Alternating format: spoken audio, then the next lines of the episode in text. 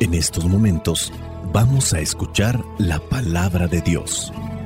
Dispón tu corazón para que el mensaje llegue hasta lo más profundo de tu ser.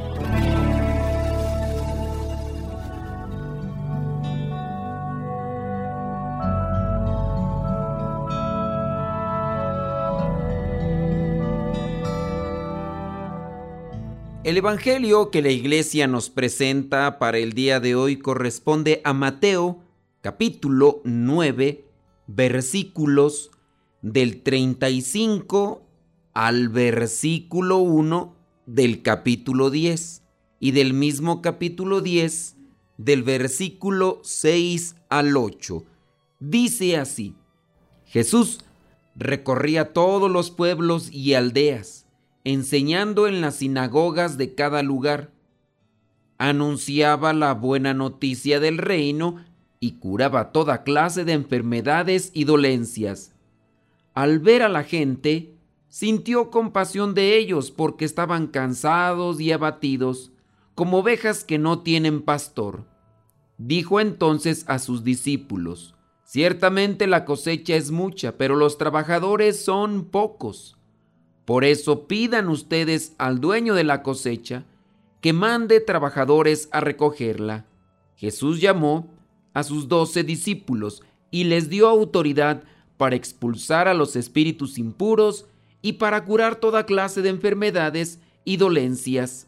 Versículos del 6 al 8. Les dijo, vayan más bien a las ovejas perdidas del pueblo de Israel. Vayan y anuncien que el reino de los cielos se ha acercado. Sanen a los enfermos, resuciten a los muertos, limpien de su enfermedad a los leprosos y expulsen a los demonios. Ustedes recibieron gratis este poder, no cobren tampoco por emplearlo. Palabra de Dios. Te alabamos, Señor. Señor Jesucristo nuestro divino Salvador. Gracias te damos por tu infinito amor. Te escuchamos en la palabra, te recibimos y adoramos en la Eucaristía, te servimos en hermanos.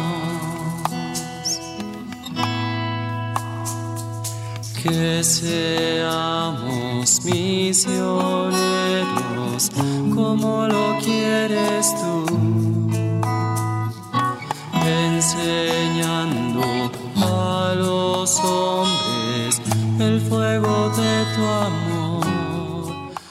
En el Evangelio del día de hoy encontramos un pequeño resumen de lo que hacía Jesús en su vida apostólica. Está en el versículo 31, dice, Jesús recorría todos los pueblos y aldeas, enseñando en las sinagogas de cada lugar. Anunciaba la buena noticia del reino y curaba toda clase de enfermedades y dolencias. Esto es el resumen de lo que hacía Jesús. Si esto es lo que hace el maestro, pues también es una enseñanza para los alumnos. Es decir, si lo está haciendo Jesús, estamos también nosotros llamados a repetirlo, a replicarlo. Esa es la enseñanza. ¿Qué anunciaba o qué proclamaba Jesús? Miren, aquí dice, daba a conocer la buena noticia del reino. Para esto, pues nosotros tenemos que conocer la Sagrada Escritura, qué es lo que de lo que habla Jesús. Esa es la buena noticia. Ahora, teniendo presente el acceso que se puede tener a diferentes medios noticiosos, uno muchas veces se puede dar cuenta de la mala noticia. De hecho, algunos psicólogos recomiendan a ciertas personas ya no mirar noticieros y se lo recomiendan porque pues eh, simplemente les van a intranquilizar, les van a poner de nervios y así su estado emocional pues va a estar alterado. Malas noticias. ¿Habrá algún noticiero que dé buenas noticias. Quizás sí lo hay y a lo mejor es poco visto porque también nosotros nos acostumbramos a lo malo. ¿Por qué aumentan este tipo de formas de anunciar o dar noticias? Porque es lo que más busca la gente. Sí, no nos gusta, pero al mismo tiempo lo buscamos porque crea morbo. Llega el momento en el que no pasan de esas noticias de las que ya estamos acostumbrados y colocan, no sé, rescataron a un perrito que se cayó al canal del drenaje. Miren esta noticia, ¿cuál fue la reacción de estos mapaches? al ser sorprendidos hurgando en la basura de una casa. Y cuando estamos ya acostumbrados a las noticias de persecución, de secuestro, de violencia extrema, y miramos ese tipo de noticias, se nos hacen aburridas, porque ya nos hemos acostumbrado. Si nos quejamos de que hay pura noticia de esa, pero al mismo tiempo, cuando nos comparten otro tipo de información, a nosotros se nos hace irrelevante y llegamos incluso a veces inconscientemente a decir, muy seguramente no tiene noticias, por eso están buscando esas cosas de relleno. Es una realidad, la mayoría de noticieros presentan malas noticias, es decir, información que presenta el reflejo de lo que una mayoría de personas pueden estar llevando en su corazón. Jesús está anunciando la buena noticia del reino. ¿A qué se refiere en palabras concretas?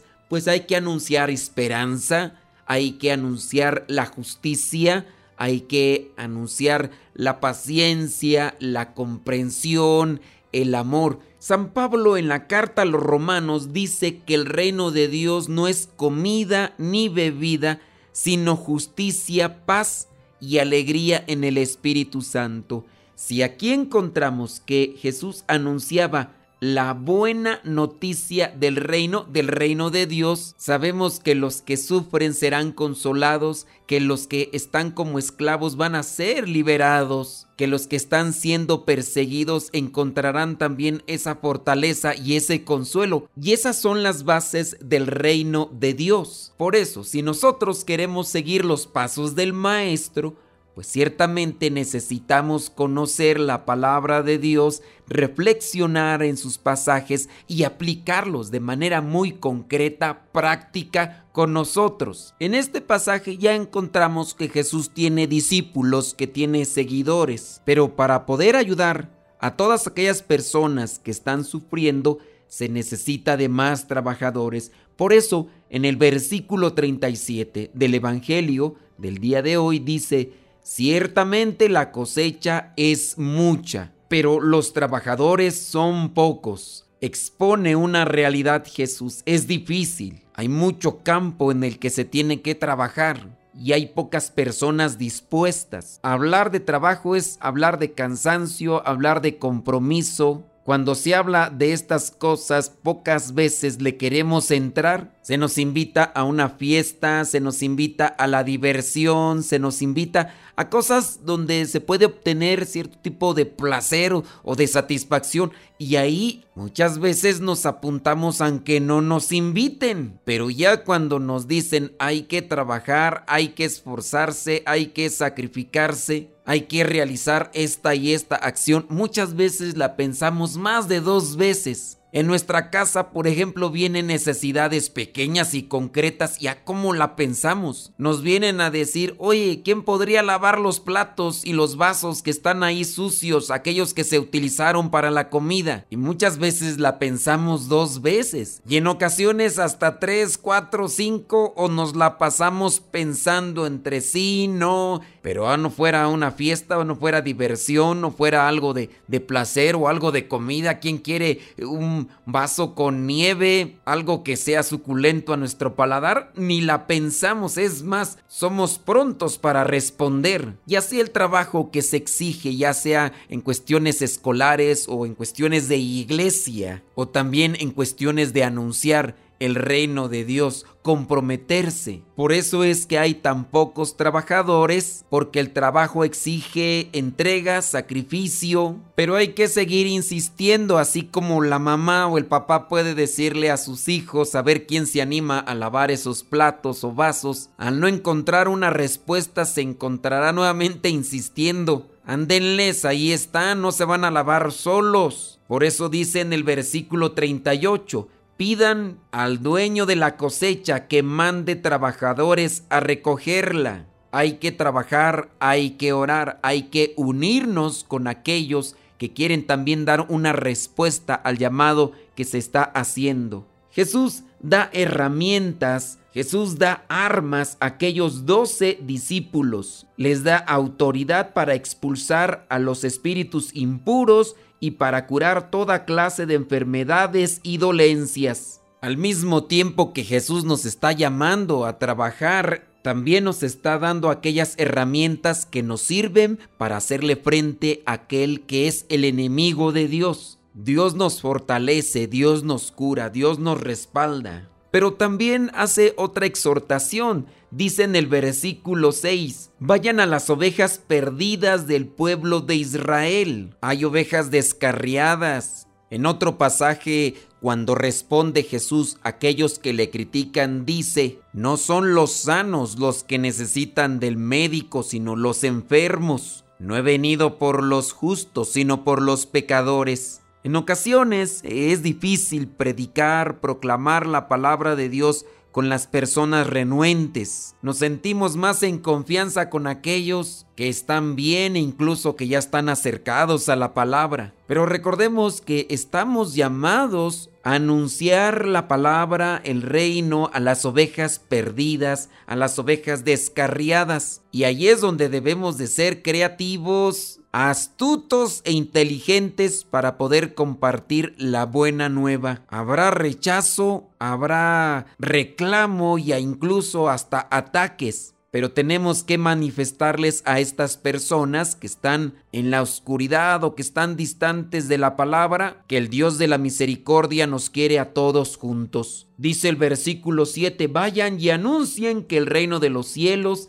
se ha acercado. Tenemos un compromiso, si somos o nos decimos ser seguidores de Cristo, hay que hacer lo que hacía el maestro y el resumen nos lo presenta en el versículo 35.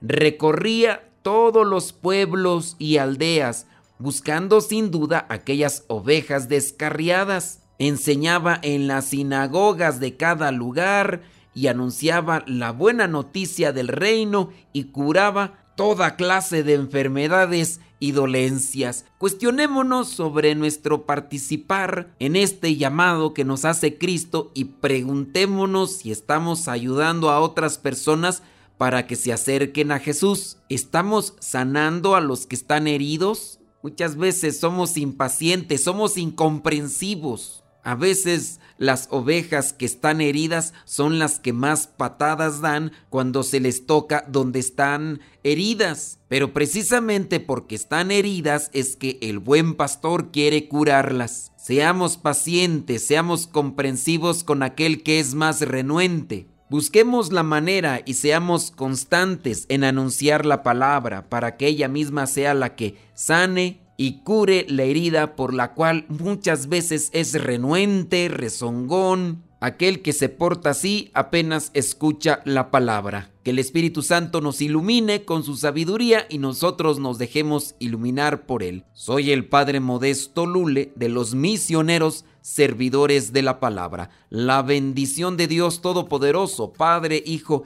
y Espíritu Santo, descienda sobre cada uno de ustedes y les acompañe siempre vayamos a vivir la palabra.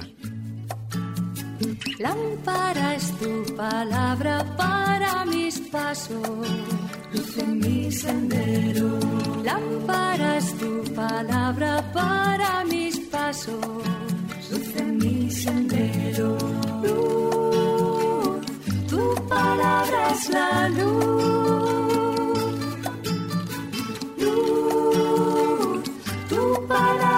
la luz. Yo guardaré tus justos mandamientos.